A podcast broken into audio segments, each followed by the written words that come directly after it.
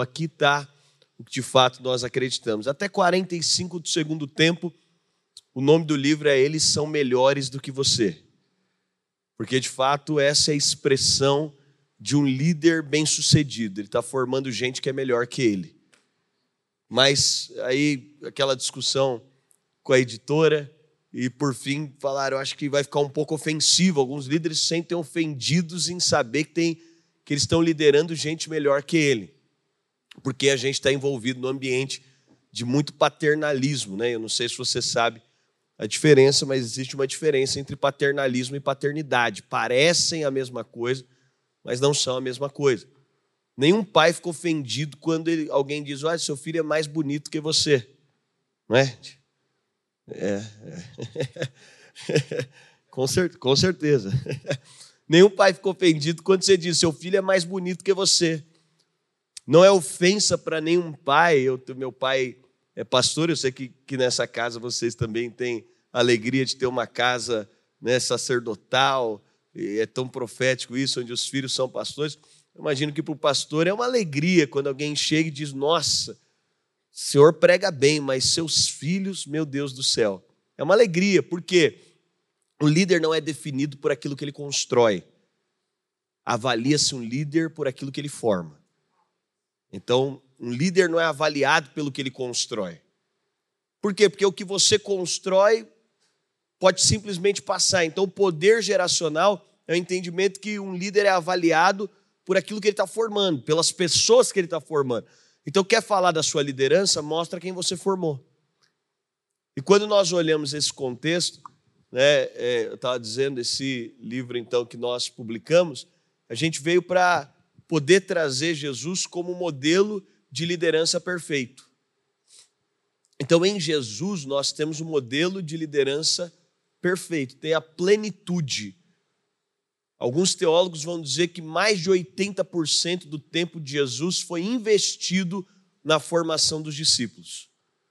Mais de 80% do que está narrado que Jesus fez foi investido intencionalmente Jesus estava sendo intencional na formação de pessoas. Então isso mostra que o ministério de Jesus ele está baseado num princípio de transição, num princípio né, de, de, de levantar a outros, porque quando nós falamos sobre esse princípio de transição, a maioria dos líderes, qual que é o problema? É, eu vivi uma transição aos 22 anos de idade. Então, meu pai, quando tinha 20, não era para ter sido assim, na verdade, a programação não era essa. A programação é que nós começamos a expandir a nossa igreja, começou a plantação de outras igrejas, e meu pai entendeu naquela época que Deus estava chamando ele para estar cuidando das igrejas, a demanda começou a aumentar, geograficamente as igrejas não eram próximas, e ele entendeu isso, e aí levantou um pastor, a gente começou um processo de transição no campus principal, eu era o pastor de jovens, um outro pastor assumiria, mas no meio desse processo, quando faltava seis meses de um processo que a gente já estava caminhando, há quase dois anos, faltando seis meses, a gente está numa reunião e esse pastor que assumiria o campus diz: Gente, Deus falou comigo. Ele tinha comprado casa no bairro, ele tinha programado a vida dele inteira. Ele era um, um, um executivo da Caixa Econômica Federal, ele estava se programando, porque o campus já era uma igreja maior, teria demandas, ele estava se programando. Seis meses antes, numa reunião, ninguém estava esperando nada. Ele diz: Gente, Deus falou comigo. Amém. O que Deus falou com você? Deus falou comigo que a gente está fazendo todo esse processo, mas que não sou eu que devo assumir aqui. E eu cheguei em casa, ele dizendo, eu fiquei receoso de falar para minha esposa, porque afinal a gente está programando toda a nossa vida para isso. E eu perguntei para ela: Deus está falando alguma coisa com você? Ela falou: tá. Mas eu estou com receio de te contar para não te chatear. Ele falou: O que Deus está falando com você? Deus está falando que a gente está num processo de transição de uma igreja, mas nós não somos os próximos pastores dessa igreja. E aí ficou aquele clima, todo mundo se olhando. Ele falou: O que, que faz então? Ele falou: Não, coloca o Dênio. E aí foi assim que. Foi desse jeito que eu acabei.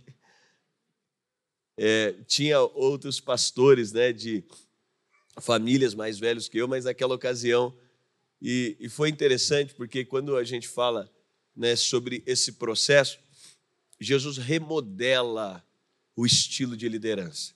Vishal Magawand, num livro que eu indicaria todo cristão ler, depois da Bíblia, eu acho que é um dos livros assim mais incríveis, chama O Livro que Fez o Seu Mundo. Ele é um teólogo indiano e ele traz uma perspectiva sobre como a Bíblia afetou a história do Ocidente. E Vishal Magawand vai dizer que a liderança de Jesus ela afeta diretamente dois grupos historicamente falando. Jesus vem ser líder na terra, ele vai redefinir o que é liderança. E ele redefine, primeiro, para os religiosos. Jesus vai redefinir a liderança eclesiástica, ele vai redefinir por quê? Porque os religiosos tinham uma liderança intocável, num período religioso de acusação. Jesus vem para ser um líder próximo. Você imagina, os religiosos viviam retirados, não podiam ser tocados. Jesus vem e, como eu disse ontem, faz o primeiro milagre numa festa de casamento. Que tipo de líder é esse que participa do casamento? Que se preocupa, acabou o vinho. Vamos ser sinceros, gente. Pensa um pouquinho comigo. Seja lá qual é a sua interpretação de que tipo de vinho era, mas não me parece ser uma coisa muito proveitosa. Alguém gastando tempo para multiplicar vinho em festa, vai fazer alguma coisa que seja aparentemente mais proveitosa. Mas Jesus vem para definir que o ápice da liderança não é o trabalho, é a relação. Entende? Qual que é o grande ponto? A maioria das pessoas, elas são viciadas no trabalhar juntos. Então é aquela coisa, vamos trabalhar junto, vamos fazer junto. E aí elas estão tão viciadas no trabalho, mas o ápice do evangelho não é o trabalho que fazemos, é a relação que construímos. Então ontem eu estava dizendo aqui por quê? Porque de forma superficial, você coloca a gente para trabalhar. E Jesus vem para remodelar, por quê? Porque Jesus vem para tirar a liderança de controle. A liderança da exigência, a liderança que eu estou aqui só para tirar o seu trabalho, só para arrancar de você o que você pode produzir. E qual que é o grande problema? Quando tudo está baseado no trabalho, isso vai se transformar em controle. E quando se transforma em controle, você vale o que você faz, você não vale o que você é. E Jesus veio para mostrar que liderança não é sobre o que você faz, liderança é sobre o que você é. É por isso que em João, e aí é interessante porque nós amamos a ideia, você precisa de entender que o mercado corporativo é diferente da igreja. Ainda que o mercado corporativo tenha se humanizado tanto, eu sei que aqui no meio de vocês tem pessoas que atuam. Lá em São Paulo a gente tem um programa chamado CEP, eu discipulo um grupo de presidentes de empresas e está lá assim, presidente de algumas grandes empresas. Eu juntei todos eles e a gente faz um programa. E quem é o meu principal eh, discípulo que faz isso é um cara que é o presidente da, da Bridgestone na América Latina. Mas ele foi primeiro é, é, diretor-geral aqui no Brasil, eram 5 mil funcionários. E se você vê os homens de Deus, Deus tem colocado com tanta humanidade para trabalhar dentro das instituições, que às vezes a gente discute eu falo, meu Deus, tem igreja que não vive o que o cara está vivendo na empresa. E quando nós olhamos para esse cenário, porque a gente gosta da ideia, por que, que para o mercado corporativo você precisa dar um currículo? Porque naturalmente falando, eles estão procurando numa joalheria qual que é a joia mais cara. Por que, que se faz uma entrevista? Porque diante das propostas colocadas, eu vou escolher o que aqui é melhor, o que, mas não é esse o parâmetro do reino de Deus. Jesus vai escolher discípulos reprovados pela escola da lei. Eu não sei se você sabe, mas na escola da lei todos os discípulos de Jesus haviam sido reprovados. E aonde que a gente vê isso? É porque todos os discípulos de Jesus foram escolhidos já tendo uma profissão. Então, eu não vou entrar aqui no detalhe, mas talvez você conheça o processo de formação judaico. E o processo de formação judaico ele vai passar por três escolas.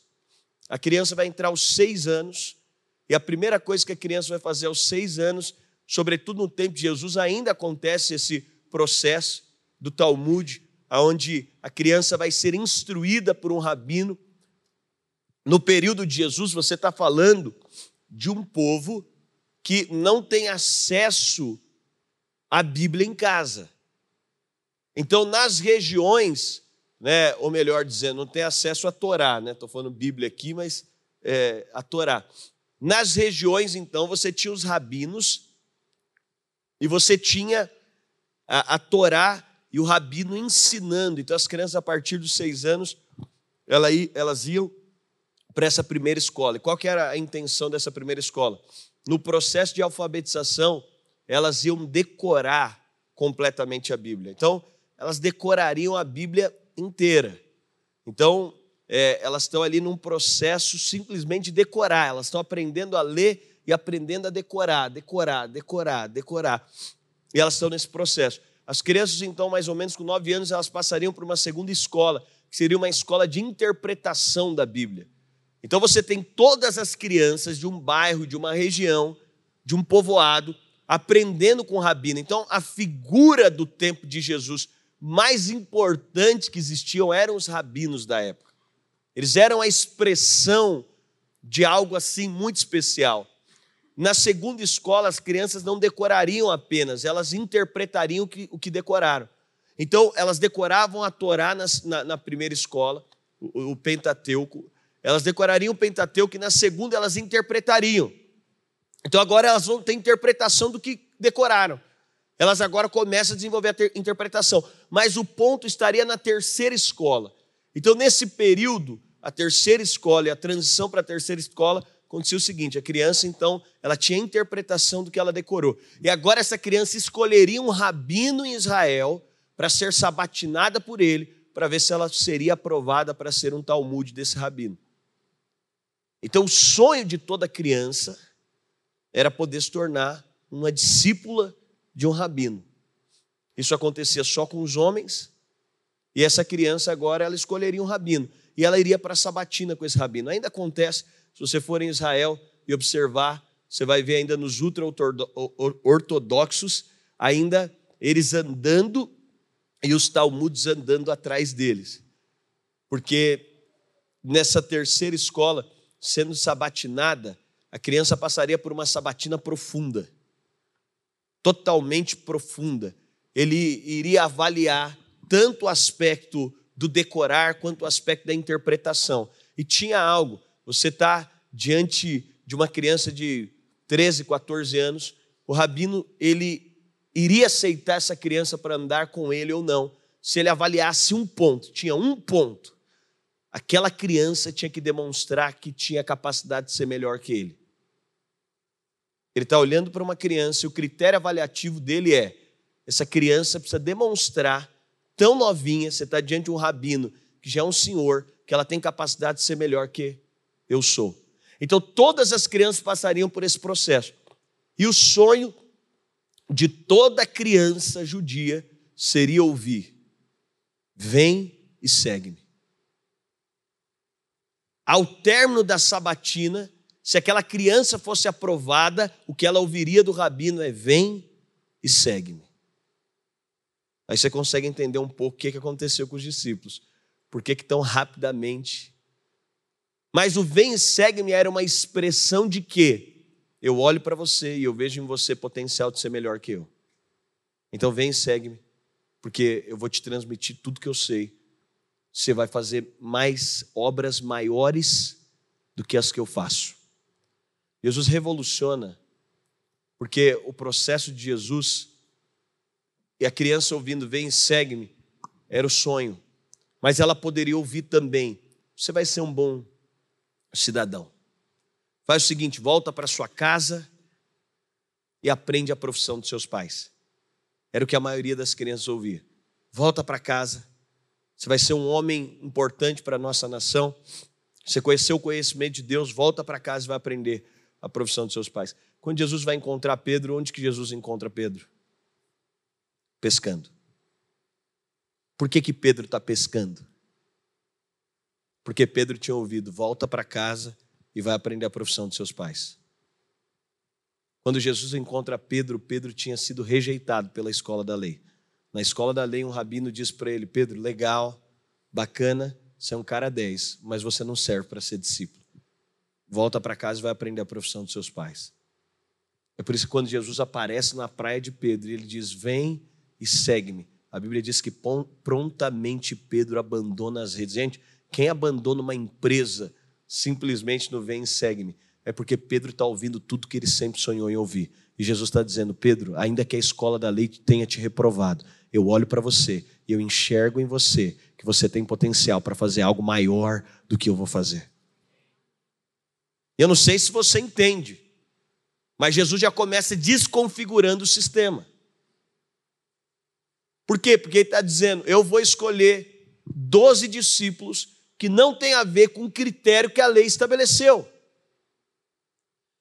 Porque na lei você vai trabalhar numa joalheria. Quando você entra numa joalheria, um anel de ouro está pronto. Na joalheria você vai enxergar, é tudo lindo, tem uma vitrine para te mostrar joias mais caras. Mas na liderança de Jesus, não. Jesus vai pegar Simão.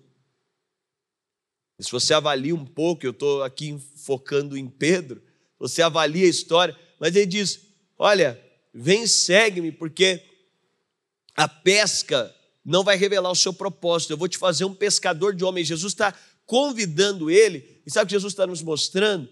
É que a liderança de Jesus não é uma joalheria. Muitos líderes eles gostariam de trabalhar com uma equipe incrível. Muitos líderes gostariam de ter as pessoas mais incríveis.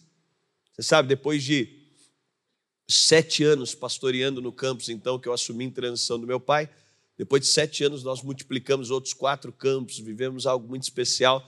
Depois de sete anos, Deus falou para mim: agora eu quero que você recomece. E eu pensei, tudo bem, vamos recomeçar. A gente pega um grupo aí de uns 50 casais, e Deus estava pedindo para eu ir para a parte central de São Paulo. Se você conhece São Paulo, tem uma rua que cruza a Paulista, chama Augusta. Eu estou pastoreando num teatro lá na Augusta. Eu falei, a gente pega um grupo grande aqui, vai com um grupo já, a gente já vai chegar com cultura bem definida, com tudo certo tal. Eu estou no período orando, Deus falou, não, você vai sozinho. Para não dizer que eu não fui sozinho, eu fui com oito pessoas. É. Eu falei, Deus, deixa eu levar pelo menos um irmão com violão que sabe cantar. E com toda essa métrica de igreja sensitiva que a gente tem hoje, que você tem que chegar no lugar, tá eu com oito pessoas. Né, no, no, a igreja completou agora dez meses. Num cenário de pandemia, de contexto, a gente tentando abrir pequeno grupo e não conseguindo, e todo aquele cenário, e a gente vai recomeçar. Eu falei, Deus, por que disso? Deus falou, porque você tem um critério de seleção, você quer selecionar 50 casais para levar, mas o seu critério de seleção não é igual ao meu. A maneira com que você enxerga não é a minha maneira de enxergar. E os líderes mais incríveis não são aqueles que você analisa o currículo, as pessoas mais incríveis são aquelas que Deus diz, eles estão atrás das malhadas, eles estão no campo. Eles estão em algum lugar que você não pode ver, mas que eu já enxerguei. Jesus vai trabalhar com Pedro e sabe qual é o processo que Jesus vai fazer? Na joalheria você encontra ouro pronto. Mas no processo que Jesus está dizendo que ele vai fazer, ele está dizendo: Eu vou encontrar ouro no que ninguém está vendo ouro. Acredita-se que você pode tirar até uma tonelada de barro para encontrar uma grama de ouro. E o grande ponto dos líderes geniais não são os que estão na joalheria procurando gente pronta, são os que têm coragem de sujar a mão de barro para encontrar ouro, para dizer: Eu estou vendo algo que Deus me disse que tem em você, e que a pessoa nem percebe que tem, que ela diz: Eu nem acho que é. E Jesus está olhando para Pedro e dizendo: Pedro, eu acredito em você mais do que você acredita em você, porque eu vi o final que você ainda não viu. O Pedro que assume a igreja primitiva o Pedro que vai pregar e 3 mil, 5 mil e vai ser o primeiro líder da igreja, é o mesmo Pedro inconstante que Jesus encontrou pescando. A diferença é que Jesus vai passar ele por um processo que ele está dizendo: eu vou tirar o barro porque tem ouro, eu vou remover o barro porque tem ouro, eu vou tirar o barro porque eu vou te mostrar. Tem preciosidade nisso. Vichal vai dizer que Jesus denuncia o sistema religioso. E o que, que é o sistema religioso? É a avaliação das pessoas pelas capacidades que elas têm simplesmente de trabalhar. Eu vou dizer para você, a prioridade, eu falei ontem aqui, a prioridade do Novo Testamento não é o trabalho, é a relação. Não é simplesmente isso é importante. É claro que o trabalho é importante. É claro que fazer algo é importante. Mas por que, que existe o trabalho? O trabalho existe para aprimorar a relação. O trabalho existe para que a gente esteja mais próximo. O trabalho existe para que a relação se aprofunde. Mas quando nós olhamos a visão do Novo Testamento, inclusive a visão do Novo Testamento, ainda que exista paternidade espiritual, glória a Deus por isso, eu creio, Paulo usa a menção da paternidade espiritual, ele vai ter cartas endereçadas, sobretudo a Timóteo, debaixo de é, um carinho tão profundo de paternidade, não de paternalismo. E qual é a diferença da paternidade para o paternalismo? É que líderes se movem na paternidade, quando nós estamos falando de transição, normalmente as pessoas pensam assim, não, Daniel, transição, primeiro, as pessoas pensam que transição é só para líderes muito grandes, né? Então as pessoas pensam, transição, é, é, é, quando elas colocam isso na cabeça, elas falam, não, é só para uma família pastoral, ou é só para uma família que tem uma empresa, é só. Não, não é. Mas também as pessoas pensam transição para o um momento. Não, quando eu estiver bem velho, aí assim, é, quando eu tiver assim com 80 anos, eu começo a pensar num processo de transição. Também não é. Transição não é um momento, transição é um estilo de liderança que Jesus nos convida a ter. E por quê? Porque transição é constante.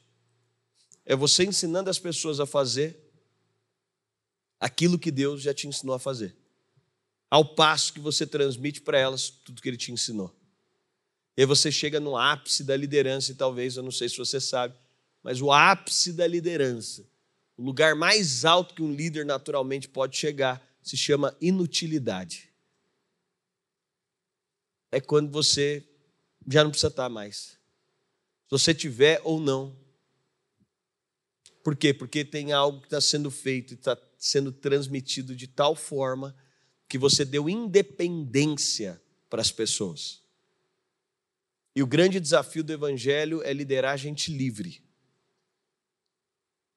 Eu sempre digo para os líderes da minha comunidade: se você quiser ter controle, abre um pet shop, né, assim, compra uma fazenda, coloca um monte de gado, boi a gente controla, a gente coloca cerca, fecha, coloca eles lá dentro. Galinha a gente coloca um galinheiro, deixa elas ali.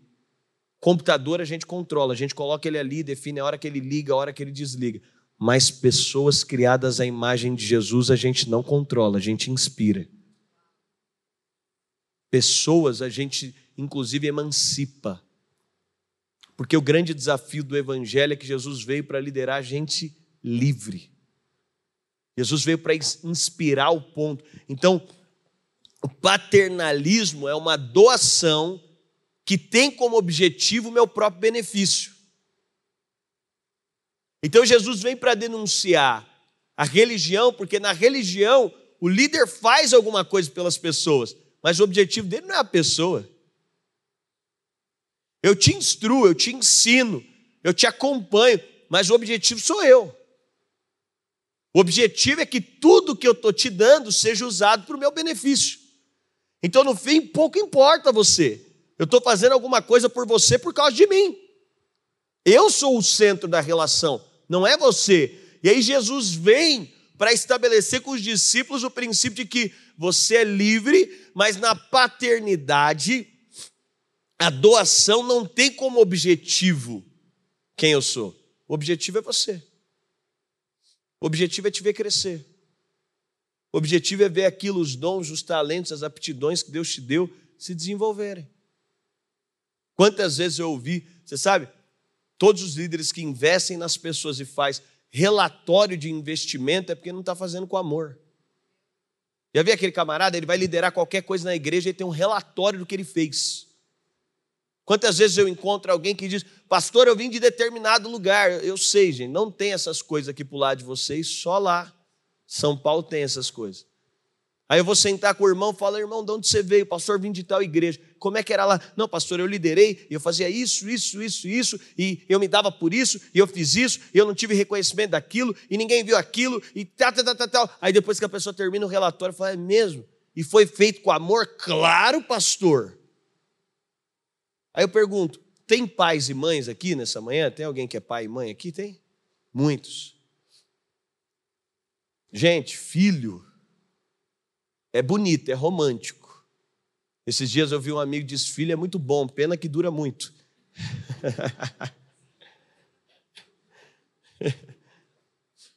Mas você sabe, brincadeiras à parte, ninguém me contou o estresse que era ter um filho. Ninguém me contou. Eu tenho uma filha de 10 anos. E eu lembro que eu tinha uma esposa. Eu tinha. Depois que eu tive minha filha, agora eu tenho uma mãe em casa. Não é mais uma esposa. É.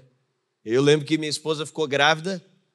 Ela grávida, ela já foi ser a primeira coisa, vamos montar o quarto dela, da, da nossa filha. Ela estava na barriga ainda. Fomos lá, ela falou, tem que ser o berço mais caro. Eu falei, mas ela nem entende nada. Não, mas tem que ser. Um dia ela vai entender. Vão comprar. E aí eu já percebi que a coisa não ia ficar muito bem. Nasceu minha filha três meses sem dormir uma noite. Meu Deus do céu, gente. Talvez é por isso que eu estou demorando tanto para ter outro. Chega uma hora que fica desesperador no meio da madrugada. Não é? Eu fiquei três meses, a minha filha teve. A gente não sabia que ela tinha intolerância à lactose, ela ficou três meses naquele choro. Meus vizinhos me ligavam: Você está espancando? Eu falei: Não. É aquela coisa desesperadora. E vai dinheiro. Eu estou te falando de uma parte e parece até ofensivo, porque filho é problema. É, a, a grosso modo. Mas, por outro lado, qual é a coisa mais romântica da vida? Qual é a coisa mais incrível? Qual é a coisa mais apaixonante? Se olhar para uma criança, e aí você vê, quando dois formam uma só carne, eu sei que você gosta de interpretar isso com casamento, mas de forma profunda está falando da criança. Quando você vai pegar o DNA genético, dois viraram um. Você pega a criança, ela tem o olho do pai e o pé da mãe. É. Então, assim, dois viraram um. O amor de duas pessoas se transformou em uma criatura, meu Deus do céu, que coisa maravilhosa. E aí, desde pequeno, né? Os pais com a criança pequena, você acha que seu filho é o maior gênio do mundo. Aí você chama os amigos e fala, ele sabe piscar. Nossa, que revolução. E a pessoa fala, pastor, olha aqui, ele é um gênio, pisca aí o bebê. Meu Deus do céu, é o próximo Steve Jobs, não é possível. Aí vai crescendo, né? Aí vira aquela coisa. Eu mesmo, o pessoal fala, se não tomar cuidado, eu fico pregando e só usando minha filha de exemplo, porque eles vão crescendo. É aquela coisa cativante. Mais uma pergunta para os pais aqui. Tem alguém que tem filho de 15 anos ou mais aqui? Tem alguém? Aqui, tem, tem um pessoal denunciando a idade aqui. Com 15 anos ou mais, a criança já está grandinha. Eu pergunto: você tem um relatório de tudo que você gastou com o seu filho? Tem lá uma planilha de gastos? Desde o primeiro dia, que você gastou em leite, fralda, escola, presente, tem esse relatório? Eu não conheci ninguém até hoje que tem um relatório. E olha que eu já perguntei para cara avarento. Cara, você tem um relatório de tudo, nota fiscal arquivada? Não tem. Sabe por que não tem? Porque o amor não sabe fazer conta. O que você não vai cobrar, você não sabe computar. Quando alguém diz para mim, eu fiz isso, isso, isso e aquilo, e não me pagaram, eu posso dizer, não foi feito com amor, porque o amor não sabe fazer conta. Uma mãe não consegue fazer conta de quantas noites ficou sem dormir. Por que, que ela não anota? Porque ela nunca vai cobrar. Quando a criança faz 18 anos, não tem a celebração dela devolver o dinheiro. Não existe, poderia, né, gente? Dando ideia aí. Não existe um rito de passagem que agora a criança vai devolver. Talvez cada família tenha um padrão de vida, mas algumas famílias são milhões investidos. Não existe isso. Por quê? Porque na paternidade não está sendo feito nada para si. E qual que é o ápice? O ápice é quando aquela criança se torna independente. Eu não sei se você sabe, como pai, como mãe, mas o trabalho do ápice, a saúde de uma família é multiplicar outras famílias. É quando essa família sai e multiplica a família. Quando o pai fica alegre, quando o filho fala: Encontrei um emprego, eu ganho mais que o senhor. Aí o pai fala: Uau, é isso. Meu filho com 25 anos ganha mais do que eu. O menino com 40 tem um patrimônio maior do que o meu. A família dele, olha que família linda. Por quê? Porque o ápice é olhar e dizer: Uau, olha o que está acontecendo. Porque eu não tenho que te cobrar, eu tenho que te emancipar, eu não estou trabalhando para te castrar, eu estou trabalhando para te dar liberdade, para que você vá, frutifique e faça obras maiores do que aquelas que eu estou fazendo. É por isso que o Espírito de Jesus é, enquanto a religião diz, você fica aqui nesse cercado, você fica aqui, o Espírito de Jesus é, as pessoas que estão caminhando comigo, elas vão mais longe que eu, elas vão além de mim, elas vão fazer mais do que eu. Esse é o Espírito de Cristo, esse é o Espírito de Jesus, esse é o coração de Jesus. Você sabe, depois de sete anos pastoreando nesse campus que eu estava pastoreando, Deus falou: agora você recebeu de transição, eu vou te dar a experiência de transicionar. Porque tem um líder lá muito melhor que eu. Meu Deus do céu. Quarta-feira a gente estava num culto, um culto de avivamento, eu dei a palavra, o cara subiu e fez o ofertório. O ápice da reunião foi o ofertório, não foi minha palavra. Não foi o louvor. Até mandei para ele, meu Deus do céu e ainda me arrancou o que eu não tinha na hora do ofertório. Sabe aquela oferta que você dá quando você chega em casa e fala: Meu Deus, o que, que eu fiz? Como é que eu pago o boleto semana que vem? Porque o ápice, e muitos líderes se sentem, você sabe, o que vai denunciar, eu digo lá para a nossa comunidade, nós temos 15 campos. Então nós temos um time pastoral com bastante gente. E eu digo lá para os pastores: o ápice não é o que você faz, é quem você forma. Não é o que você está fazendo. O patrimônio de uma igreja não é o patrimônio financeiro que ela conquistou, é o tipo de gente que ela está formando, é o espírito da liderança que ela tem. Jesus vai denunciar os religiosos. Mas em segunda análise, Jesus vai denunciar, Michel Magawande, numa leitura histórica, ele vai dizer: Jesus denuncia a religião, a maneira impositiva dos religiosos de liderar. Mas Jesus vai denunciar também o sistema do governo. Por quê? Porque eles estão debaixo de um império. E qual que é o ponto do império? O poder do imperador é sobre a capacidade que ele tem de matar, de subjugar, de ferir. O imperador mais poderoso foi aquele que subjugou mais reinos. Ele volta da guerra e o triunfo foi o que ele subjugou. E Jesus, sendo Deus, ele não matou, ele morreu. E aí eu digo para você: honra bíblica não é o que você exige, é o que você dá. Então criou-se uma interpretação de honra errada, não é bíblica. A honra bíblica, e o grande ponto é quando você for falar de honra, nunca fale sobre honra com os pés na bacia. Fale sobre honra com, toalha, com a toalha nos ombros. É muito fácil falar de honra, colocar a bacia e falar agora você lava meu pé. A gente fala de honra é com a toalha sobre os ombros para dizer eu posso lavar seus pés.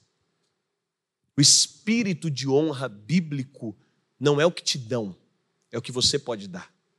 Honra não é o que você exige, honra é o que você dá. Então, quando nós falamos de honra, a honra bíblica ela quebra o protocolo, porque a honra bíblica não é de baixo para cima. O princípio de honra no Novo Testamento não é liderado honrando o líder, é líder honrando o liderado. O princípio de honra no Novo Testamento é Deus se fazendo homem para lavar o pé de gente. O princípio de honra bíblico é os discípulos estando diante do Rei do universo a gente não tem ideia, a gente vive numa democracia, eu acho. Né? Vivendo numa democracia, a gente tem, inclusive o sistema democrático, Jesus vem inclusive para bagunçar todo o sistema, porque ele vem para dizer: olha, é o governante que tem que servir o povo, é o poderoso que tem que servir o que nada tem, é o líder que tem que servir o liderado. E Jesus vem para reconfigurar o que é honra. Então eu encontro muitos líderes que dizem: Pastor, não tem honra aqui, porque ele está avaliando o que dão para ele. Se não tem honra, é porque você não honra. Porque o líder Jesus está pouco se importando com o que dão para ele, é o que ele dá para as pessoas. E aí, quando nós olhamos para o sistema de honra, aquele que quiser ser o maior, que seja o quê? Servo de todos. Numa casa, quem é o maior? A Bíblia diz que o homem é o cabeça. Né? O homem sendo cabeça, mas a Bíblia dá responsabilidade ao homem também. Quem que honra a casa? Quem que trabalha? E, obviamente não são só os homens, mas a preocupação da provisão, do cuidado da casa. Vamos ser sinceros, parece demais, né? O camarada diz: Eu sou o homem da casa. É, meu irmão, a responsabilidade, porque agora diante de Deus é você que vai ter que levar todo mundo. Porque o grande ponto de uma casa, o grande ponto da liderança não é se você vai chegar, o grande ponto é se você pode chegar com todo mundo. É esse lugar. A honra bíblica vai nos colocar nesse lugar. E quando nós falamos sobre esse lugar, eu quero ler com você João, capítulo 13.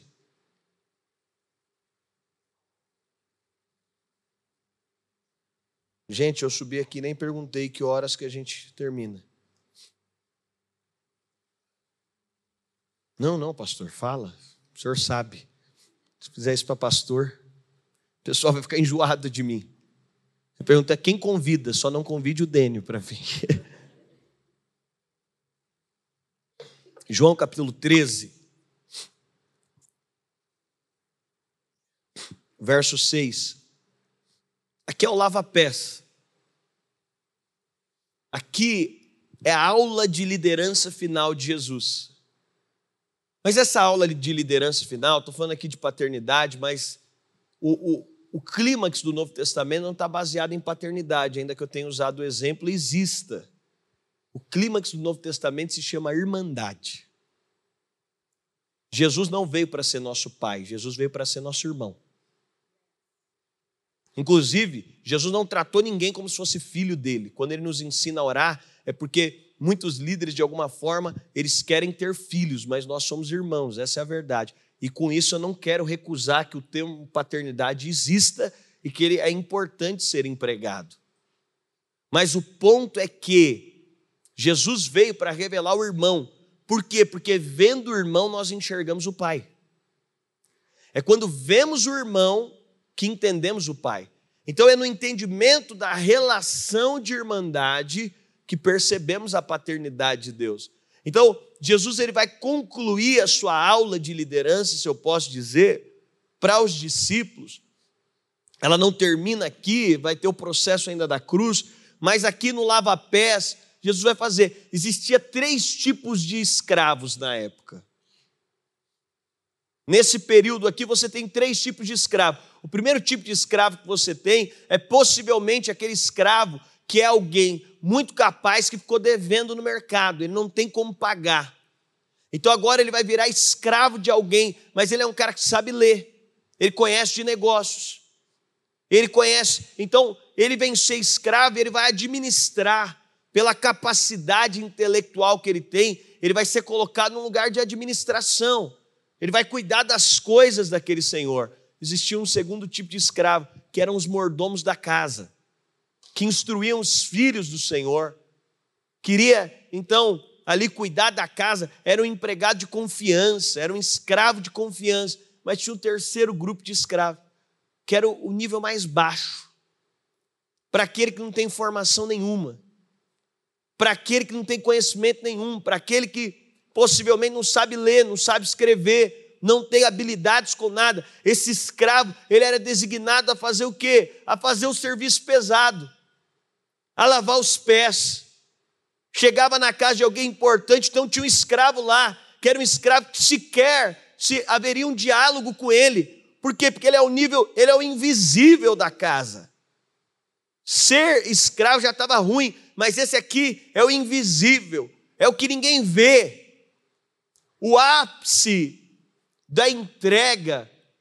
É Deus se fazendo homem, Deus se faz filho dos homens. Esse é o maior milagre existente. Quando você fala sobre o poder do Espírito Santo, você pode usar uma série de coisas para representar o poder do Espírito Santo. Mas a mim, eu gosto da ideia que o ato mais poderoso foi transformar o Filho de Deus em filho dos homens, para transformar os filhos dos homens em filhos de Deus. Esse é o ápice. É transformar o verbo que o Velho Testamento vai dizer que no princípio, João vai dizer no princípio ele era o verbo. Então, é transformar um verbo em uma semente colocada dentro de Maria. Esse é o poder do Espírito Santo. Mas agora, agora nasce Jesus. E a pergunta é: qual é o som quando Deus desce na terra? O som de Deus descendo na terra é o choro dentro de uma manjedoura. É Deus manifestando e Jesus ele vai concluir. Olha o que a Bíblia diz no verso 4: Levantou-se da ceia. Você vai entender que o princípio do Novo Testamento é mesa. E por que, que é mesa? Porque é relação, não é trabalho. A gente precisa de entender que o trabalho é consequência, resultados são consequências. A Bíblia diz: levantou-se da ceia. Por quê? Porque tem uma perspectiva de mesa. Eu estava dizendo ontem aqui: se você não tiver perspectiva de mesa, Judas foi denunciado na mesa. Por quê? Porque quando você perde a, a perspectiva da relação, você Vamos ser sinceros, em nome do trabalho, seu currículo está no LinkedIn, a empresa que te oferecer mais, você vai para lá. Por quê? Porque se for só pelo trabalho, o lugar que te oferecer um título melhor, uma condição melhor, o Evangelho não é sobre o trabalho, é sobre a relação, é sobre a profundidade da relação, é sobre a vida na vida. E a Bíblia diz que Jesus, sabendo que ele o verso 3: Sabendo este que o Pai tudo confiara às suas mãos, que ele viera de Deus e voltava para Deus, levantou-se da ceia, tirou a vestimenta de cima. Aqui tem algo importante, porque Jesus tira a vestimenta de cima? É um ato de liderança, de vulnerabilidade, de abertura, de disposição. Uma escritora famosa, a Brené Brown, Inclusive, ela deu um TED que ficou muito famoso, você pode, inclusive, encontrar. Ela escreveu sobre liderança corajosa. E ela propõe que a liderança corajosa é a liderança vulnerável. É o Cristo que se manifesta em vulnerabilidade. Jesus veio nos ensinar não a ser Deus. Tem gente que quer ser Deus. Jesus não veio te ensinar a ser Deus, Jesus veio te ensinar a ser homem. Tem uma beleza na humanidade. Ele vive como homem porque existe algo lindo na humanidade. Existe, enquanto estamos na terra, há uma beleza a ser desfrutada enquanto homens. E Jesus vem para nos revelar isso. E a Bíblia diz que Jesus tira a veste de cima. Por que, que Jesus tira a veste de cima? Porque essa ideia de liderança, de querer esconder, deixa eu dizer, quando você sabe quem você é, você também sabe quem você não é. Então, quem sabe quem é, sabe quem não é. E quem sabe quem não é, ele consegue elogiar alguém que faz o que ele não tem capacidade de fazer. Ele tem capacidade de colocar alguém completamente resolvido para cobrir uma área que não é a área dele. Eu, né, por muito tempo, eu, eu fui ordenado pastor, então eu achava que eu era pastor. Até que um determinado dia eu estou orando, eu falei, eu não sou pastor. Aí eu falei, tem que me desordenar. Não, brincadeiras à parte, culturalmente a gente ordena os irmãos chamados ao ministério a pastor, e glória a Deus por isso, eu também faço isso na minha comunidade. Mas o meu dom ministerial não é o dom pastoral. A minha inclinação não é pastoral. E Paulo diz: olha, tem pelo menos aí, alguns vão dizer que é quatro, eu creio que são cinco dons de governo. A Bíblia, Paulo vai dividir os dons em três blocos, Romanos 12, que eu gosto de falar que é os dons de serviço, 1 Coríntios 12, que são os dons espirituais, e Efésios, onde ele fala dos dons de governo. E assim, há líderes que eles querem ser tudo, eles querem ter tudo, mas o próprio Jesus ele vai trabalhar em vulnerabilidade, de entender: eu não sei tudo, eu não posso tudo, eu não recebi todos os dons. Então, quando eu descubro que o meu chamado é muito mais apostólico, eu descubro que eu preciso de um pastor, eu preciso de valorizar pastor, eu preciso ter na minha equipe Por quê? Porque isso é importante. Então, Jesus vai se despir das suas vestes. Agora, fala de vulnerabilidade, mas fala também de um padrão de entrega. A Bíblia não fala da casa que Jesus teve. A Bíblia não fala do carro que Jesus andou. Com certeza, Jesus tinha uma coleção de BMW, você sabe. A Bíblia não fala da casa que Jesus morou, a Bíblia não fala do carro que Jesus teve, a Bíblia não fala do terreno que Jesus comprou, não tem nada de patrimônio na Bíblia listado, exceto uma coisa: Jesus andava com uma capa da Gucci, gente. Porque a Bíblia diz que quando Jesus é crucificado, o que fizeram com as suas roupas? Lançaram sorte. A Bíblia está dizendo que Jesus se despiu daquilo que ele tinha de mais importante, naturalmente falando. Ele vai se despir da sua vestimenta. Isso quer dizer que o único patrimônio que a Bíblia menciona que Jesus tem, ele diz: Eu vou tirar para poder servir vocês única coisa que a Bíblia relata que Jesus tinha, ele diz: Isso aqui é menos importante do que vocês. Jesus estava construindo vida para poder se importar com gente. E eu não sei de fato, mas se lançaram sorte da capa de Jesus, da roupa de Jesus, da vestimenta dele, é porque era importante. E aí a Bíblia continua dizendo: ele tomando uma toalha, cingiu-se com ela. Depois deitou água na bacia e passou a lavar os pés dos discípulos e a enxugá-los com a toalha em que estava cingido. Aproximou-se, pois, de Simão Pedro e disse: Senhor, tu me lavas os pés a mim? Gente, eu sei que você já viu cerimônia de lava-pés.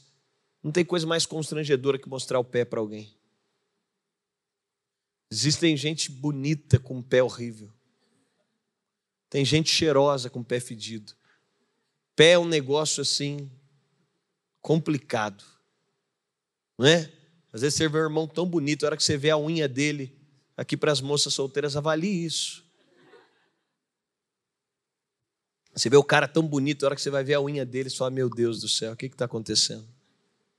Quando você for casar com alguém, você pede, tira o tênis, deixa eu ver sua unha.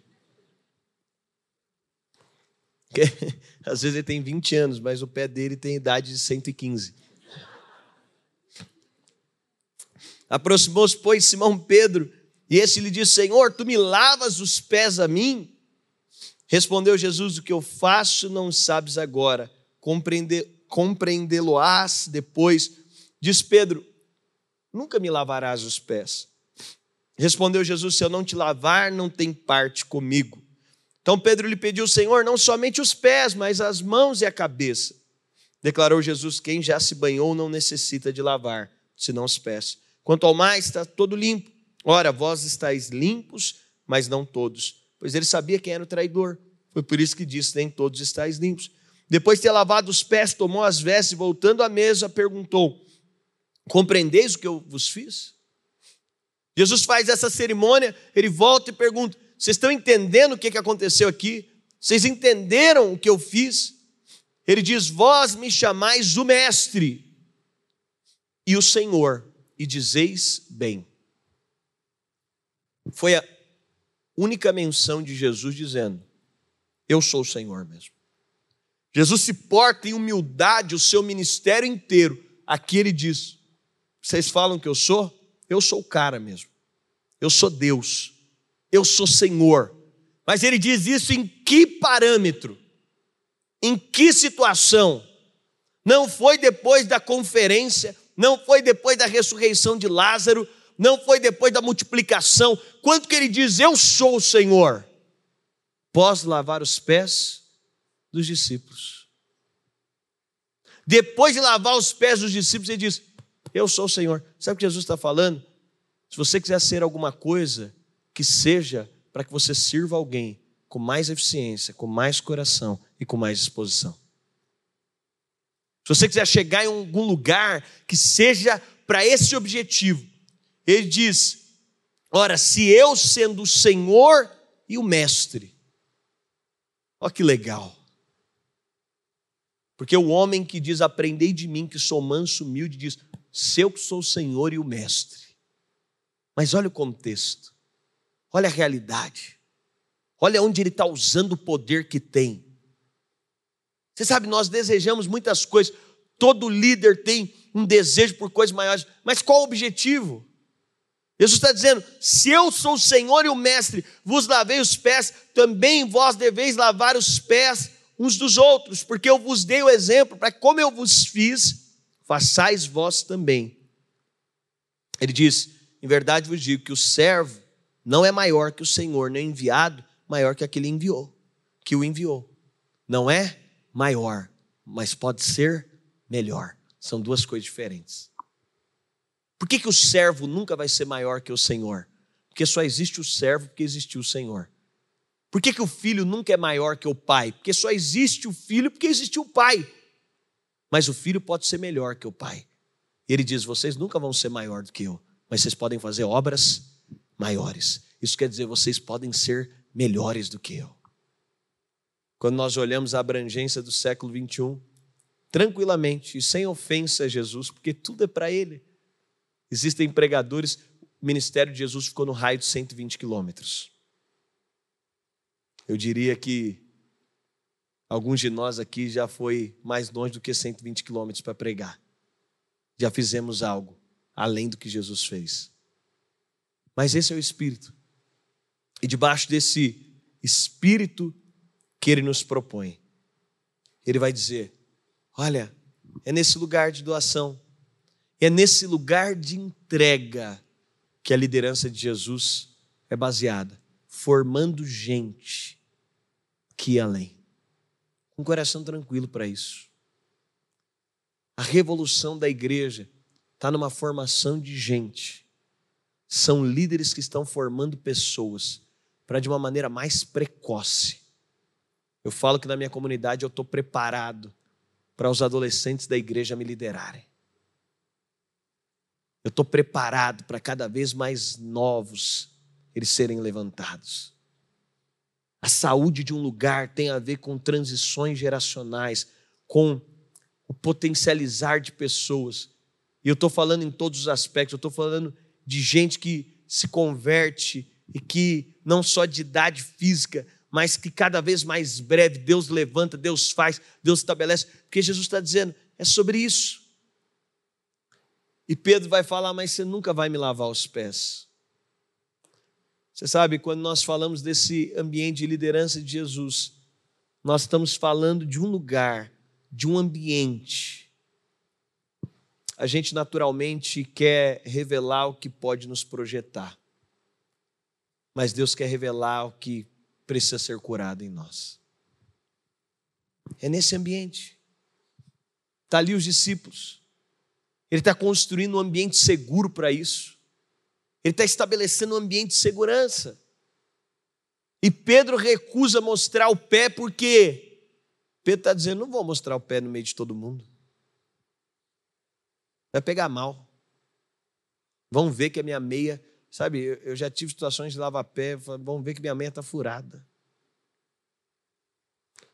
Vão ver que não está tudo certo. Mas Jesus falando, a cura não está naquilo que você esconde, vai ter que expor. Mas o ambiente é de segurança, é de amor. Você sabe, tem gente que anda anos com o líder e não absorve o que ele tem, porque não se propõe a deixar os pés serem lavados. Tem líderes, tem liderados que andam anos com pessoas incríveis, e eles não se propõem a tirar os sapatos para dizer: pode lavar os meus pés a tirar sandálias para dizer: Eu estou aqui. Porque muitas pessoas julgam que elas são melhores que seus líderes. Tempo atrás, um irmão chegou para mim e disse: Pastor, eu sou mais capaz que meu líder. Pastor, eu sou mais visionário que meu líder. Pastor, eu sou mais inteligente que o meu líder. E ele começou a dizer tudo que ele era mais que o líder dele. Em outras palavras, ele está dizendo: Eu não me submeto a essa liderança melhor que ele, mas Deus não achou assim. Você acha que você precisa de ensinar ele, Deus definiu que você tinha que aprender com ele. Aí é um grande ponto, porque eu disse para ele: crianças acham sobre si. Minha filha, com três anos, ela acha que ela tem asa, que ela pode pular. Do décimo andar, mas ela não pode. É porque crianças têm uma tendência de achar sobre si o que elas não são. Mas quanto mais você aprende de Cristo, você se torna mais manso e humilde. Jesus vem para esse lugar. E quando nós falamos sobre esse lugar que Ele nos convida a estar, Ele está nos convidando a um lugar aonde a gente permite e a gente caminha, não para expor que somos melhores. A igreja não é uma competição. Eu não acredito que exista competição santa. Não existe. A igreja é o lugar de liberdade, de construir vida. Onde os nossos filhos olham e falam: Ah, é isso que eu quero viver. Você sabe, eu sempre oro, gente, não seja chato.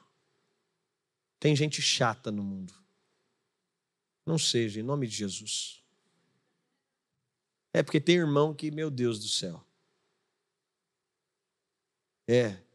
Eu oro assim na minha comunidade, eu sempre faço uma oração, que a sua vida seja tão boa, porque gente que tem vida boa não está sendo chato com os outros. É ou não é? A pessoa que está vivendo a vida dela, ela não tem tempo. Ela só quer ser um canal de bênção para a vida dos outros. Mas é nesse lugar que nós somos curados. É nesse perfil de comunidade, de liderança, que a cura pode acontecer. E por que, que a cura pode acontecer? Que a gente se propõe a tirar o nosso sapato, mas não é só Jesus que está vendo. É por isso que a gente não confessa as nossas fraquezas só para Jesus. Estava tudo bem se Jesus dissesse, Pedro, tem uma salinha ali no fundo. Vamos lá. Vamos falar, tá você e Jesus, Jesus está ajoelhado. Você e Jesus, quem aqui tem problema? Não, para Jesus eu mostro. Ele está dizendo, não, não é só para mim. Deixa eu falar, não tem de ser super-herói. O ambiente de cura é que Jesus está dizendo, Pedro, você vai ter que mostrar para todo mundo.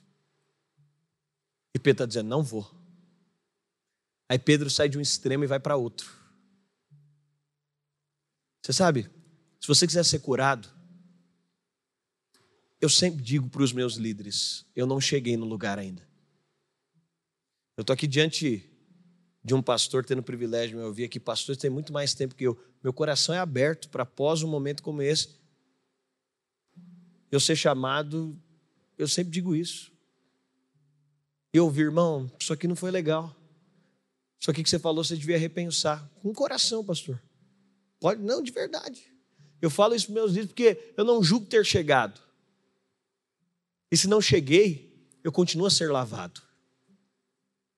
O que Jesus está ensinando para os discípulos, por que, que ele falou? Agora vocês façam isso com os outros, é porque ele disse: Isso aqui não vai acabar. Lava pés é uma coisa que não acaba, porque vocês estão sendo purificados constantemente.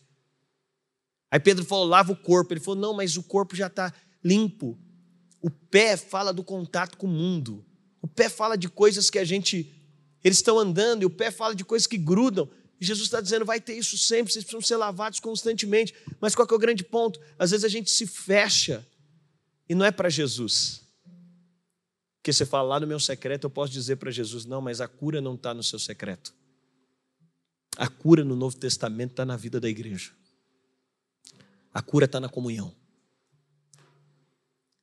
Você sabe, um amigo americano, ele era de Hollywood e ele saiu para plantar uma igreja no México. E aí, ele veio plantar uma igreja no México. E ele veio agora no carnaval para o Brasil. A gente rodou junto em alguns lugares. Eu trouxe ele para cá. E eu falei para ele: me diga, o que, que você vê de mais diferente liderando americanos e agora liderando latinos. Os mexicanos são nossos primos, né? O que você vê de mais diferente na igreja brasileira, ou melhor, latina, para a igreja americana? Ele diz, cara, é que o americano, ele falando do que ele viu, né? O americano, se ele recebe um feedback às vezes negativo, ele não para por causa daquilo. O cara tem tanta identidade que às vezes você dá um feedback para ele, ele fala: agora eu vou fazer melhor para mostrar que eu posso ir mais. Ele falou: o latino tem às vezes um espírito de orfandade, gente. A gente, nossa independência no Brasil foi semana passada. Ele falou: latino, ele tem uma mentalidade de escravo tão forte que o protesto de escravo é um: parar de trabalhar. Greve é a manifestação do protesto de um escravo. Tudo que ele pode fazer é falar: eu não faço mais. Ele falou: os latinos, o que eu percebo é todas as vezes que eles são confrontados, a maneira deles darem um grito é dizendo: não faço mais. Não conte mais comigo. Não faço mais parte. Não é uma coisa tão pequena, é não estou mais junto. Semana que vem não me encontrem mais. Ele disse: me assusta às vezes. Mas você sabe, é nesse lugar onde nós somos lavados. É na vida da igreja. É na mesa. É partindo. É sendo cura na vida uns dos outros. Jesus está dizendo, Pedro, é aqui. Você vai mostrar para todo mundo. Mas tem uma boa notícia. Isso aqui vai te curar. Tem uma boa notícia. Aqui você vai ser curado.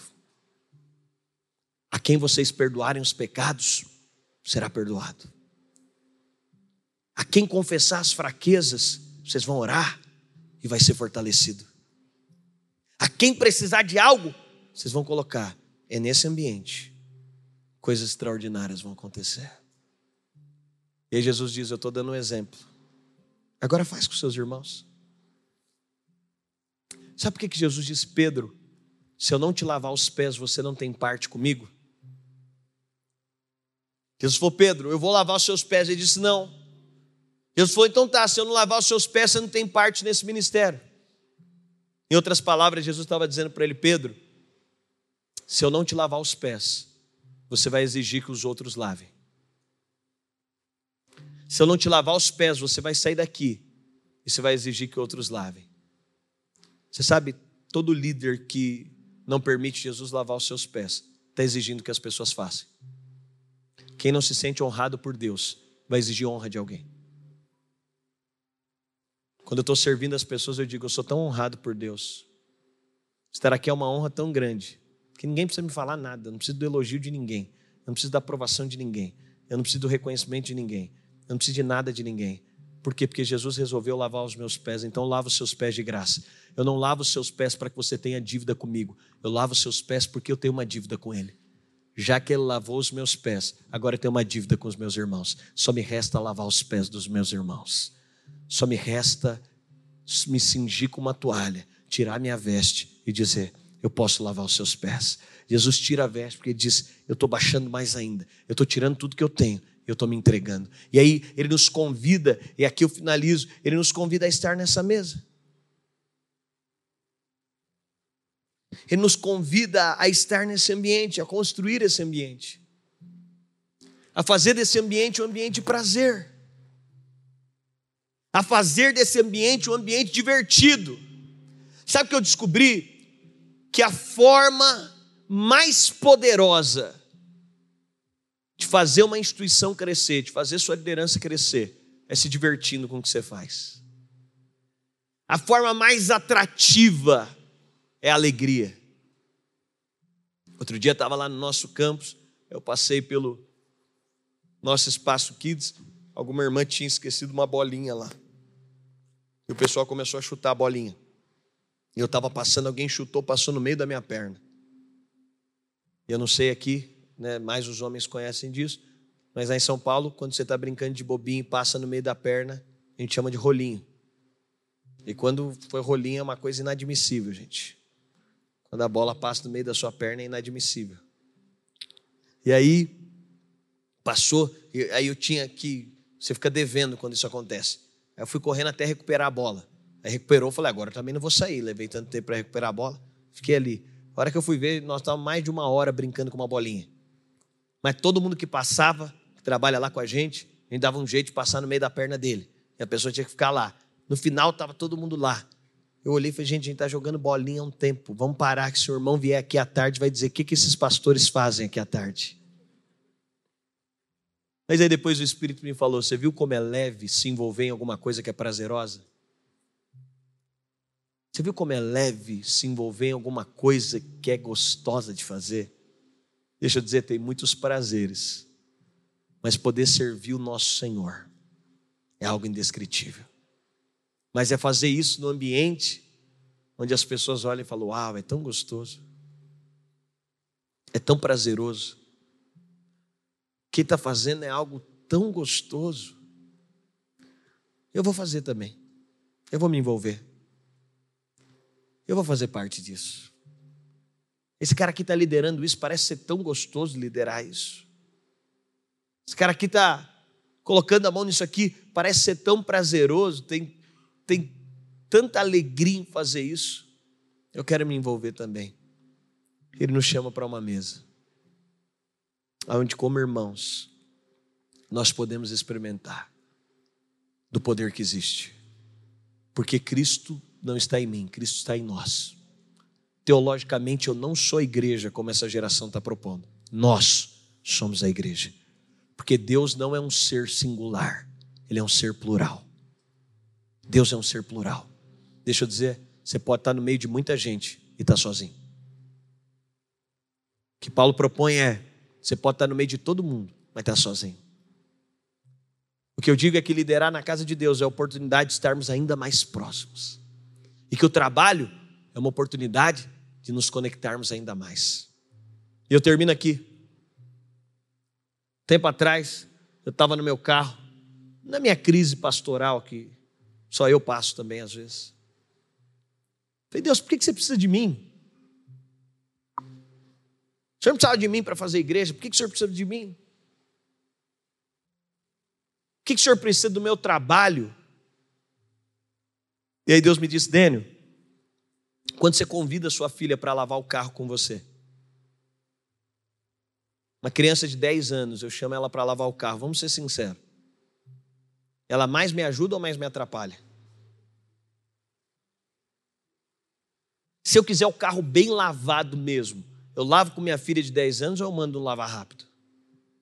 Mando um lavar rápido. Mas qual que é a cena que marca? Onde memórias são construídas? É quando o carro chega lavado do lava rápido? Ou quando, ainda que não tão perfeito, porque no meio da lavagem de um carro com uma criança de 10 anos, ela vai virar o balde d'água em você. Ela vai se sujar. Vai rolar guerra de sabão. E o carro já não é mais a prioridade, a relação é a prioridade. Para com Deus, Deus falou, Dênio, o carro é a igreja. Eu só criei a igreja para a gente poder brincar de sabão. Aí eu te coloco nisso aí que você está fazendo. Mas não troque o que você está fazendo por quem eu sou. Sabe qual é o nosso problema muitas vezes? É que você troca o que Deus te mandou fazer pelo Deus que te mandou fazer. Foi isso que Moisés percebeu. Ele disse: Se a tua presença não for comigo, não me deixe subir. Abraão descobriu. Todos os pais da fé que enxergaram o Novo Testamento, eles estavam, foram justificados porque viram Cristo. Paulo diz em Romanos que Abraão foi o primeiro a receber a mensagem do Evangelho. A mensagem do Evangelho é o poder do que Cristo faria por ele. Eu sei que você acha que Abraão estava vidrado em Isaac, não tinha mais nada a ver com Isaac. Abraão enxergava uma terra espiritual, ele enxergava o próprio Cristo. Então ele entende que Isaac só faz parte do processo de ter enxergado Cristo. Moisés, você sabe, Enquanto todo mundo acha que Moisés não entrou na terra, Moisés viveu na terra. Porque Moisés descobriu: a minha terra, a minha promessa não é mais Canaã. A minha promessa é Cristo. Por isso, se a tua presença não estiver, não me deixe ir. Você sabe por isso na nossa vida de liderança? Na liderança natural, as pessoas estão querendo algo maior a cada dia, elas estão querendo mais a cada dia. Não, nós queremos usar desse ambiente. E aí você vai lavar o carro com uma criança de 10 anos. O carro já não é a prioridade. A relação é a prioridade. No Novo Testamento, não é o que você faz para Deus, é a relação que você tem com Deus. Entre nós que somos irmãos, a prioridade não é o trabalho, a prioridade é a relação. Aí a gente trabalha junto, ei, vamos montar isso aqui. A gente tem mais relação montando isso aqui junto. Aí eu deixo cair o painel, aí você mais bravo, aí você explode comigo. Aí Deus fala: a oportunidade, aí lava o pé do seu irmão agora. vai ter que lavar o seu pé, porque a prioridade não é a tela, a prioridade é a relação. Qual que é o grande problema? Eu falo lá para a igreja, a equipe de louvor. Eu não quero um louvor perfeito com um monte de gente que não tem relação. Porque chega aqui no domingo, está tudo afinado, mas não tem, não tem relação entre as pessoas. Não é sobre isso. Por que, que os irmãos estão no louvor junto? Pela oportunidade, da humildade do ministro de louvor ouvir, irmão, sua voz não está tão afinada. Porque o lugar maduro não é o lugar que você faz tudo que você quer. É o lugar onde Deus pode trabalhar em tudo que Ele quer em você.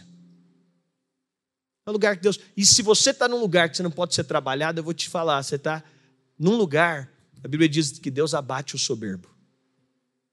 Por que, que a gente não gosta dos lugares que nos expõem? Porque a soberba do nosso coração ama nos colocar num lugar onde Deus não pode nos tocar. Mas agora, eu estou lavando o carro mas a relação está sendo construída. A história está sendo desenvolvida. E deixa eu dizer para você, marque história com pessoas. Vou dar um spoiler, estou escrevendo um novo livro. E é sobre líderes inesquecíveis. Tem gente que se fez inesquecível. Não pelo trabalho que fez com você, mas pela relação que aprofundou com você. Tem líderes que são inesquecíveis. Jesus foi um líder inesquecível. Não deixou nada.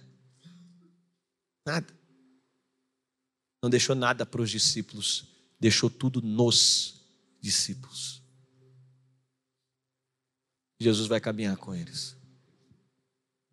E aí, quando Deus olha, eu falo, Deus, mas por que, que a coisa. Aí ele diz: é por isso que à medida que você lidera, você tem que se aprofundar em Jesus. E quando for crescendo os níveis, se aprofunde mais. Porque quando você começa a liderar, tem um carro. Para lavar um carro custa um tempo. Mas aí Deus fala: agora eu trouxe uma van. E essa van passou no barro. Você acha que a coisa vai ficando mais fácil? Ele diz: agora eu trouxe uma van, rapaz. Mas fizeram rali com essa van. Um carro você leva uma hora para lavar, uma van você leva cinco. Ele está dizendo, mas continue a entender: nunca foi sobre a van, sempre foi sobre nós. Aí daqui a pouco ele diz: é, Aí Deus fala: vem aqui, a van está limpa. Tem um caminhão. Vamos lavar o caminhão. Se você parar só para o caminhão, a sua liderança te mata. Já vê aqueles líderes que vão se tornando mais pesados? O ministério é um peso para todo aquele que acha que é sobre o trabalho. Quando Deus convida a lavar o caminhão, Ele está te chamando para um lugar de dependência. Ele está dizendo: eu não preciso que você lave, você vai precisar de mim para lavar. Então vamos ficar aqui, gente. Não coloca o caminhão no meu lugar, não. Não coloca o seu ministério no meu lugar.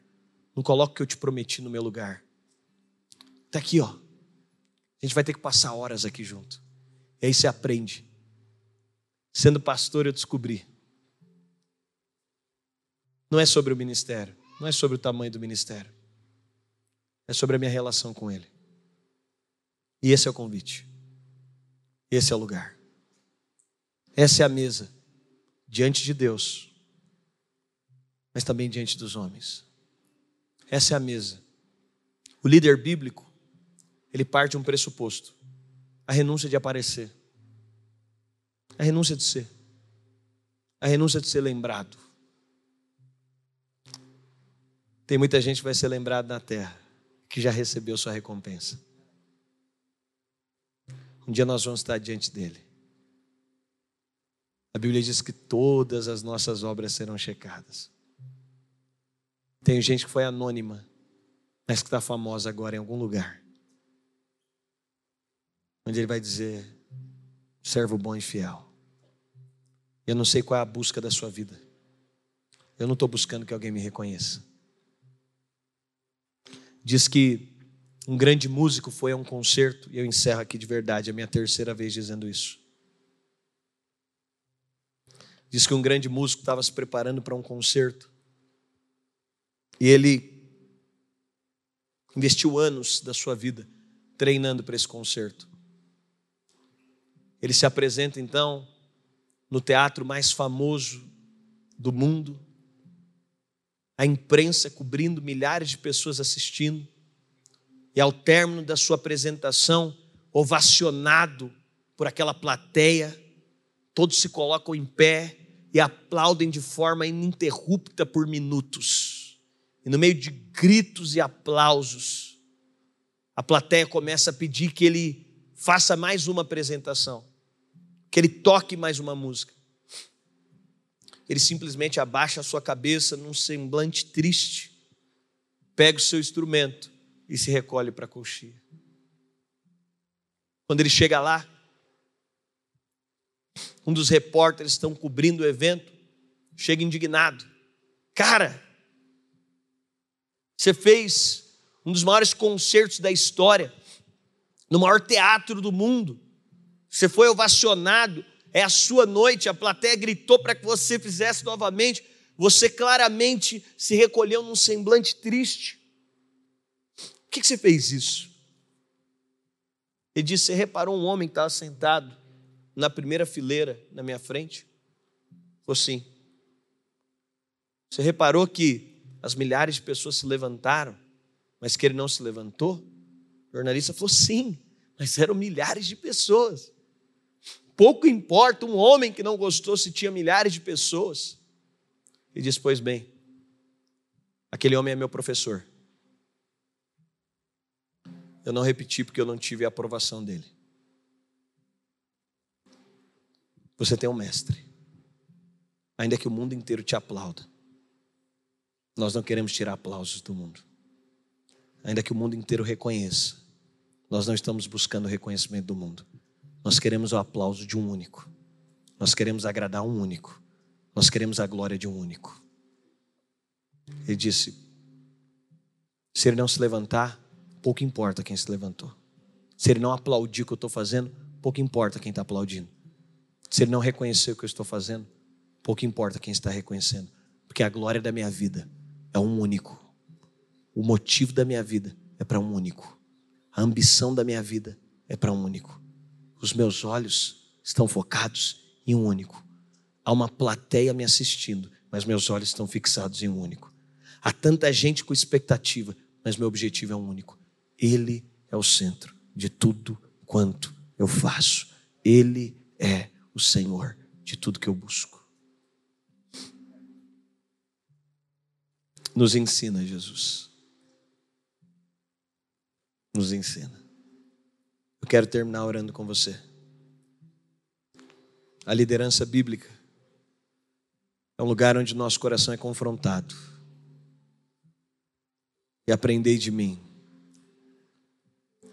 A liderança bíblica é o lugar onde nosso coração é desafiado. E eu quero, nessa manhã, orar com você, encorajar você. Nós somos chamados a essa mesa, não só com Jesus, mas com os nossos irmãos. Há uma mesa de crescimento, há uma mesa onde Ele nos lava, uma mesa onde Ele lava os nossos pés, uma mesa onde Ele nos chama para um lugar mais elevado, uma mesa onde Ele nos convida.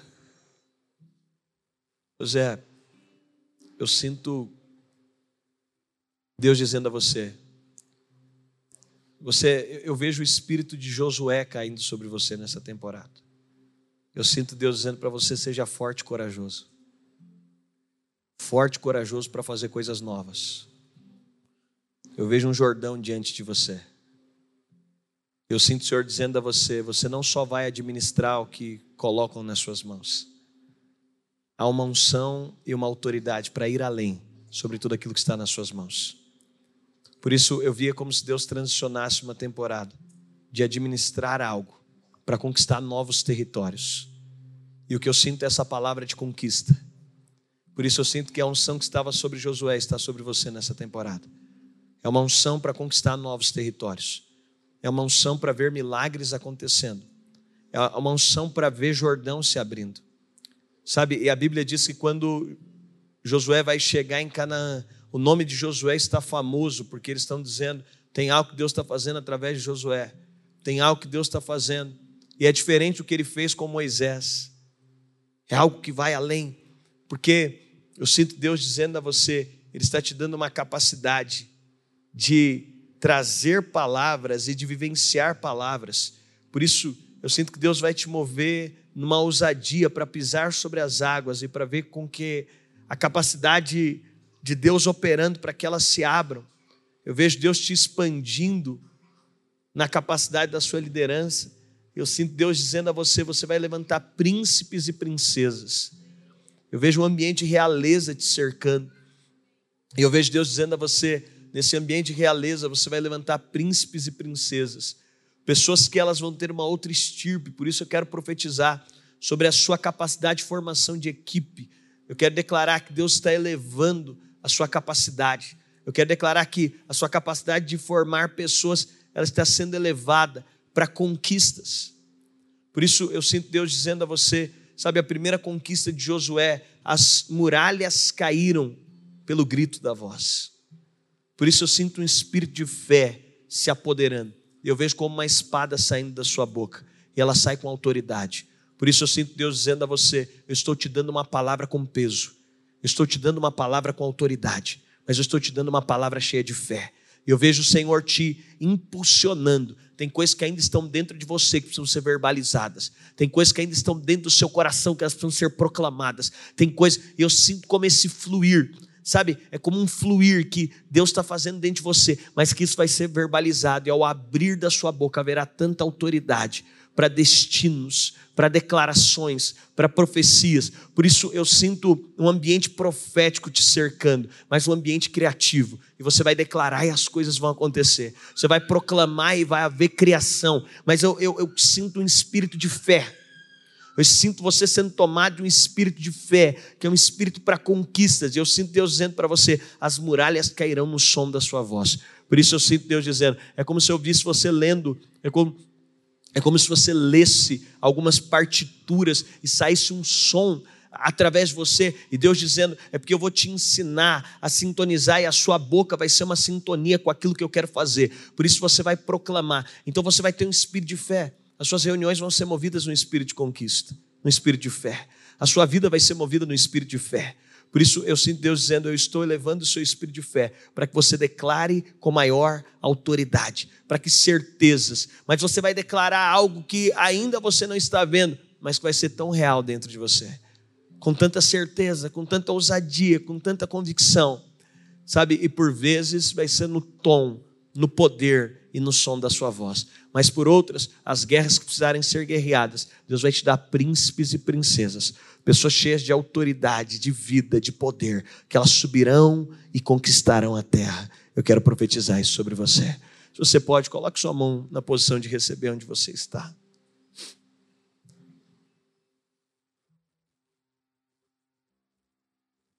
Jesus,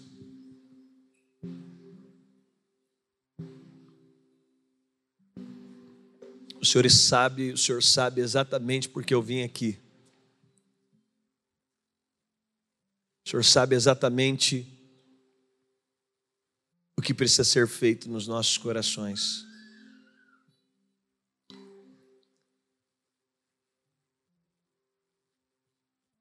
Essas águas, elas têm a capacidade de nos lavar, de nos purificar. Por isso, Pai, Obrigado pela liderança dessa casa. Obrigado por cada líder. Obrigado pelos pastores dessa casa. Obrigado pela fidelidade dessas pessoas. É. Obrigado, Pai. Como pastor, eu me sinto como parte dessa comunidade, porque o Senhor tem um reino que transcende a uma igreja local. Obrigado por essas pessoas. Eu te louvo. Obrigado, porque o Senhor sabe reconhecer aquilo que fazemos. Mas eu oro pedindo ao Teu Espírito que nessa manhã possa nos batizar com renovo, com graça, com vida. Eu oro para que o Senhor inspire líderes aqui. Eu oro para que você fortaleça lideranças aqui. Eu oro para que o Senhor amplie visões aqui. A nossa fixação não está naquilo que fazemos, está em quem temos. Você é o centro de tudo que temos. Agradar o teu coração é o objetivo da nossa história. Mas eu oro pedindo ao teu Espírito, ensina-nos com a tua liderança. E todas as vezes que olhamos para você, nós somos inspirados. O mundo prega a glória, mas o Senhor nos convidou a ir à cruz com você. Nós queremos dar a nossa vida.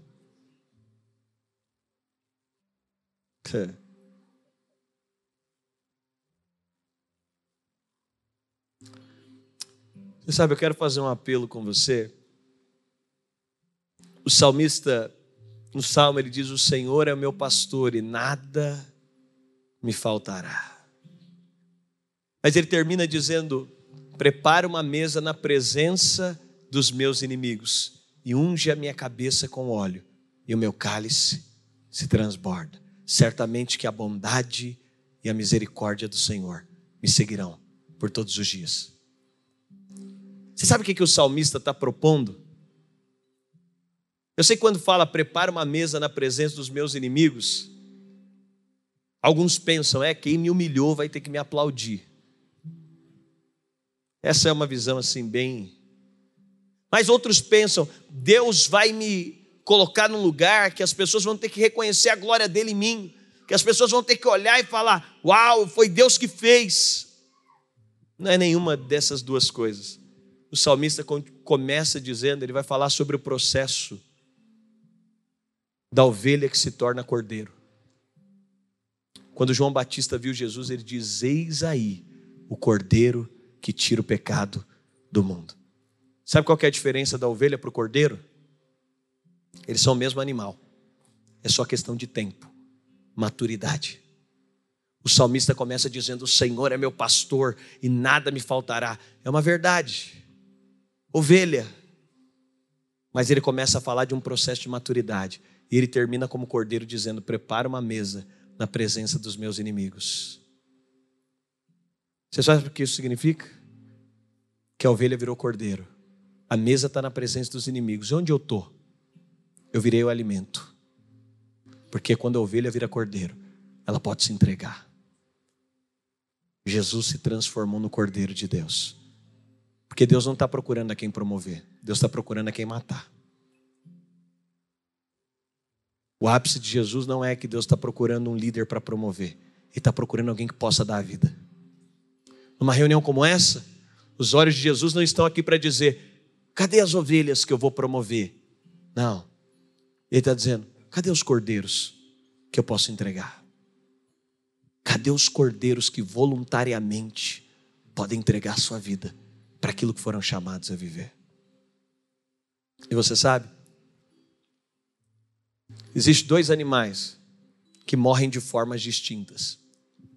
Se você já viu matando um porco, Porcos não podem descobrir que vão morrer.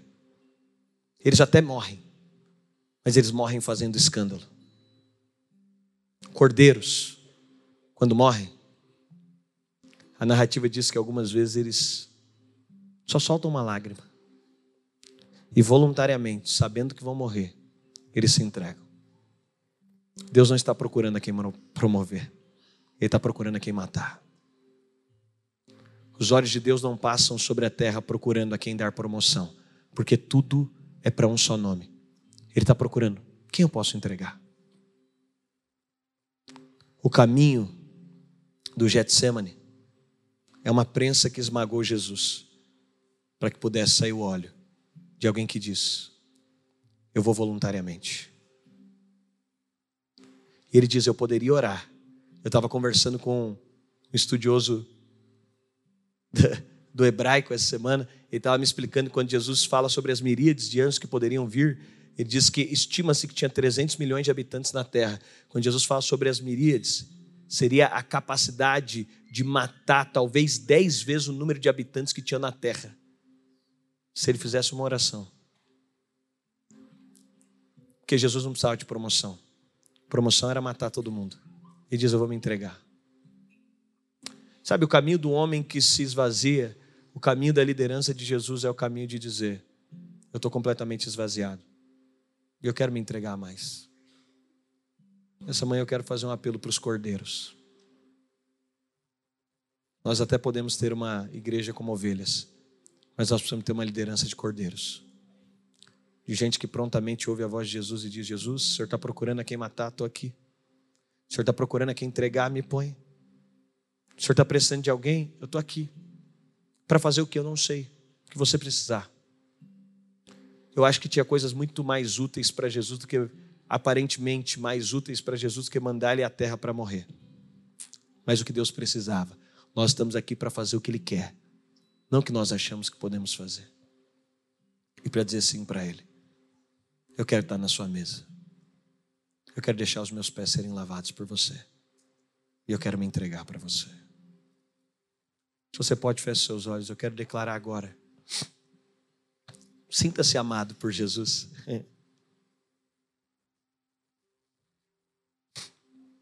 Sinta Ele lavando os seus pés agora. A mesa com Jesus é constrangedora. A mesa com Jesus nos constrange. E aí só nos resta uma coisa. Sendo lavados por Ele, nós temos que lavar os pés dos nossos irmãos. Sendo tocados por Ele, nós precisamos nos doar para os nossos irmãos.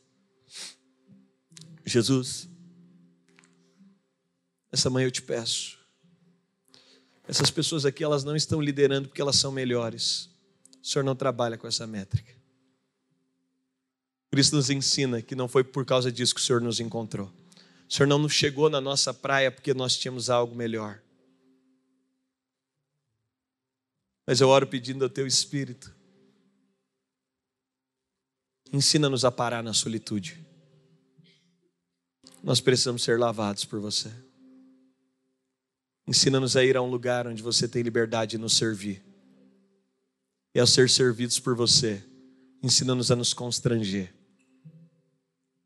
Sabe, você só pode servir as pessoas na medida que você se sente servido por Jesus. Você só pode se doar às pessoas na medida que você se sente recebendo de Jesus.